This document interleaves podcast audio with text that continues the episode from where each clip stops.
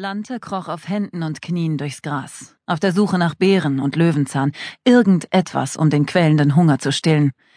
Denn ihr Magen drohte sich inzwischen schon selbst zu verdauen. Ihre ältere Schwester Sabine, oder Abby, wie Lante sie nannte, sollte bald aus dem nahegelegenen Dorf der Sterblichen zurück sein, wohin sie sich auf der verzweifelten Suche nach Nahrung begeben hatte. Lante hatte sie begleiten wollen, doch ihre Schwester hatte gesagt, dafür sei sie mit neun Jahren noch zu jung. Also wartete Lante auf dieser Wiese auf ihre Rückkehr. Es war Lantes Lieblingsort, unterhalb der hoch aufragenden Abtei, mitten in den Bergen, wo sie mit Sabine und ihren Eltern lebte. Ein Tannenwald umgab die kleine Lichtung, und ein beschaulicher See spiegelte den Himmel wider. Hier konnte sie Kaninchen dazu verführen, sich Löwenzahn mit ihr zu teilen. Sie gab den Tieren Namen und redete mit ihnen. Manchmal lag sie auch stundenlang einfach nur inmitten der Blumen und blickte zu den bauschigen weißen Wolken auf, um deren Umrisse zu deuten. Doch heute war der Himmel wolkenlos. Darum runzelte sie verwundert die Stirn, als ein Schatten an der Sonne vorbeiglitt. Sie beschirmte die Augen, um hinaufzuschauen, und sah Schwingen. Tödliche Schwingen. Sie gehörten einem Jungen, der genauso fassungslos zu sein schien wie sie.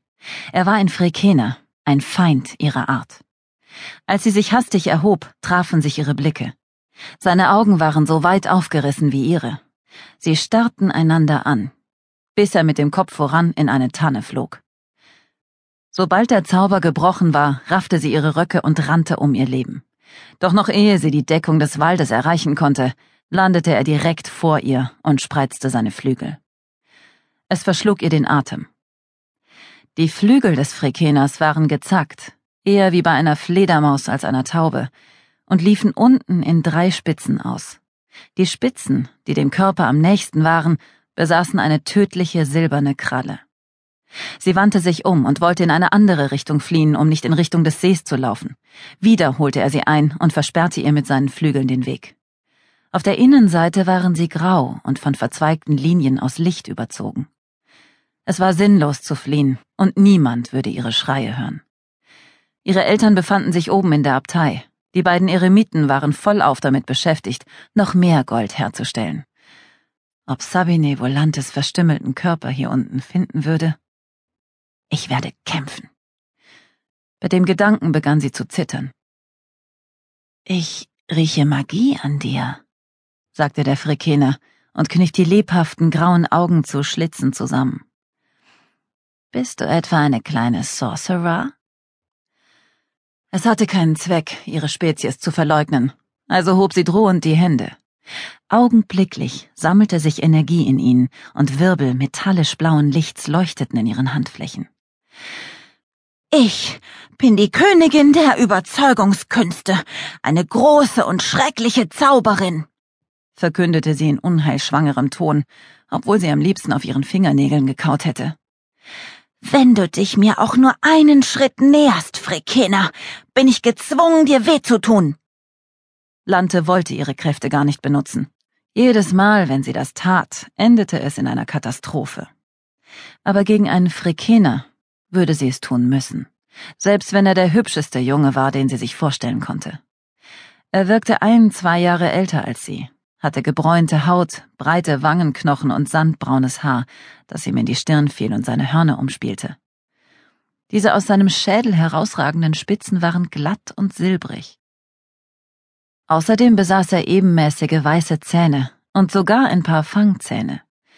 Sie verspürte das verrückte Verlangen, einen dieser spitzen Zähne mit dem Zeigefinger zu berühren. Die kleine Demonstration ihrer Zauberkräfte schien ihn nicht im mindesten zu beeindrucken. Hm, oder vielleicht bist du ein kleines Lamm, sagte er, als ob sie gar nicht gesprochen hätte.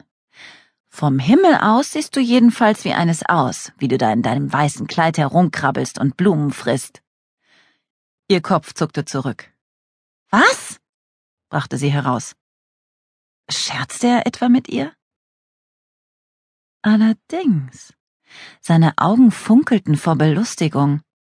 Während sie um ihr Leben fürchtete und das seine bedrohte, benahm er sich, als ob er gerade eine neue Spielgefährtin gefunden hätte.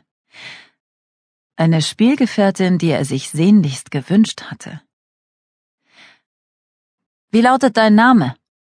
Sie war so verwundert, dass sie unwillkürlich Melante sagte. Er probierte den Klang des Namens aus. Melante. Dann presste er sich die Hand auf die Brust. Ich bin Tronos Talo, Prinz von Sky Hall. Sein Ton verriet, welche Bedeutung er dieser Tatsache beimaß. Sie sah ihn blinzelnd an. Äh, hab noch nie von dir gehört. Dann warf sie einen Blick über ihre Schulter zurück auf die Abtei. Falls ihre Schwester diesen Frekener-Jungen in Lantes Nähe entdeckte, würde sie ihn mit ihren fantastischen Kräften umbringen. Lante konnte es gar nicht leiden, wenn Dinge umgebracht wurden, nicht einmal gut aussehende Frekener. Als Königin der Illusionen konnte Sabine ihre Opfer alles sehen lassen, was sie wollte, indem sie das Erscheinungsbild ihrer Umgebung veränderte. Außerdem war sie imstande, in den Verstand einer Person einzudringen, deren schlimmsten Albtraum herauszufinden und ihn ihr dann zu präsentieren. Ihre Mutter hatte dazu einmal fröhlich erklärt, wenn dein Gegner mit seinem schlimmsten Albtraum konfrontiert wird, wird er sich höchstwahrscheinlich selbst töten. Dennoch hatte ihre Mutter Sabine geistesabwesend ein goldenes Schwert gereicht. Wenn deine Schwester und du eure Kindheit und Jugend überleben wollt, solltest du damit umgehen können. Ist das der Ort, an dem du lebst? fragte der Frikener in ihre Gedanken hinein. War er ihrem Blick auf den Berggipfel gefolgt? Nein, ganz und gar nicht. Wir leben weit von hier entfernt. Ich, ich musste viele Meilen gehen, um zu dieser Wiese zu gelangen. Tatsächlich? Offensichtlich nahm er ihr das nicht ab, doch ihre Lüge schien ihn nicht zu verärgern. Hm, seltsam nur, dass ich Zauberei aus dieser Richtung spüre. Und zwar eine Menge. Frekener spürten Sorcery anhand ihres Geruchs auf und durch die Spuren ihrer Energie. Lante würde ihre Eltern ermahnen müssen, größere Vorsicht walten zu lassen. Ich weiß nicht, was du meinst, er verfolgte das Thema nicht weiter. Hm, was sind Überzeugungskünste? Sie blickte auf ihre Handflächen hinab und erschrak über die Menge an Zauberkraft, die sie beschworen hatte. Wollte sie ihm tatsächlich etwas antun? Er wirkte nicht sonderlich bedrohlich. Sie schützte die Lippen und rief ihre Kräfte zurück. Ich kann jeden dazu bringen, das zu tun, was ich will. Das nennt man Überzeugungskraft, aber eigentlich sollte es Befehlsgewalt genannt werden. Vor Jahren, als sie ihre Kraft zum ersten Mal eingesetzt hatte, hatte sie Sabine befohlen, den Mund zu halten.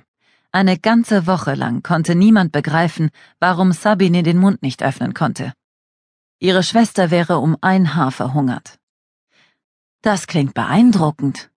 Dann bist du also genauso mächtig wie hübsch. Ihre Wangen glühten heiß. Er fand sie hübsch. Sie blickte auf ihr abgenutztes Kleid hinab. Mittlerweile war es durch wiederholtes Waschen beinahe weiß ausgebleicht, doch früher war es farbig gewesen. Sorcery liebten Farben. Ihre Füße waren nackt, da sie aus ihren Schuhen herausgewachsen war. Sie fühlte sich nicht besonders hübsch. Ich bin sicher, das bekommst du dauernd zu hören, sagte er überzeugt. Nein, ganz und gar nicht. Sie traf nur selten jemanden, der nicht zur Familie gehörte. Und wenn Sabine ihr einmal ein Kompliment machte, dann bezog es sich auf Landeskräfte, nicht auf ihr Aussehen. Und ihre Eltern schienen sie manchmal überhaupt nicht wahrzunehmen. Der Junge schritt langsam auf sie zu. Warte mal, was tust du denn? Sie wich auf unsicheren Füßen zurück, bis sie gegen einen Baum stieß. Ich wollte mich nur einer Sache vergewissern. Er beugte sich vor, bis sich sein Gesicht ganz dicht an ihrem Haar befand. Und dann roch er an ihr. Als er sich wieder zurückzog, grinste er frech, als hätte er gerade einen Preis gewonnen oder ein neues Reich entdeckt. Dieses Grinsen löste in ihr ein Gefühl aus, als wäre sie den ganzen Weg den Berg hinaufgerannt. Ihr Herz hämmerte wie verrückt, und sie schien keine Luft mehr zu bekommen. Ha, Du riechst nach Himmel. Und nach Zuhause. Er sagte dies, als ob es bedeutsam wäre. Eine wichtige und unwiderlegbare Wahrheit. Was soll das heißen? Bei den Göttern dieser Junge brachte sie wirklich durcheinander. Für mich riechst du wie niemand sonst auf der ganzen Welt jemals gerochen hat oder riechen wird.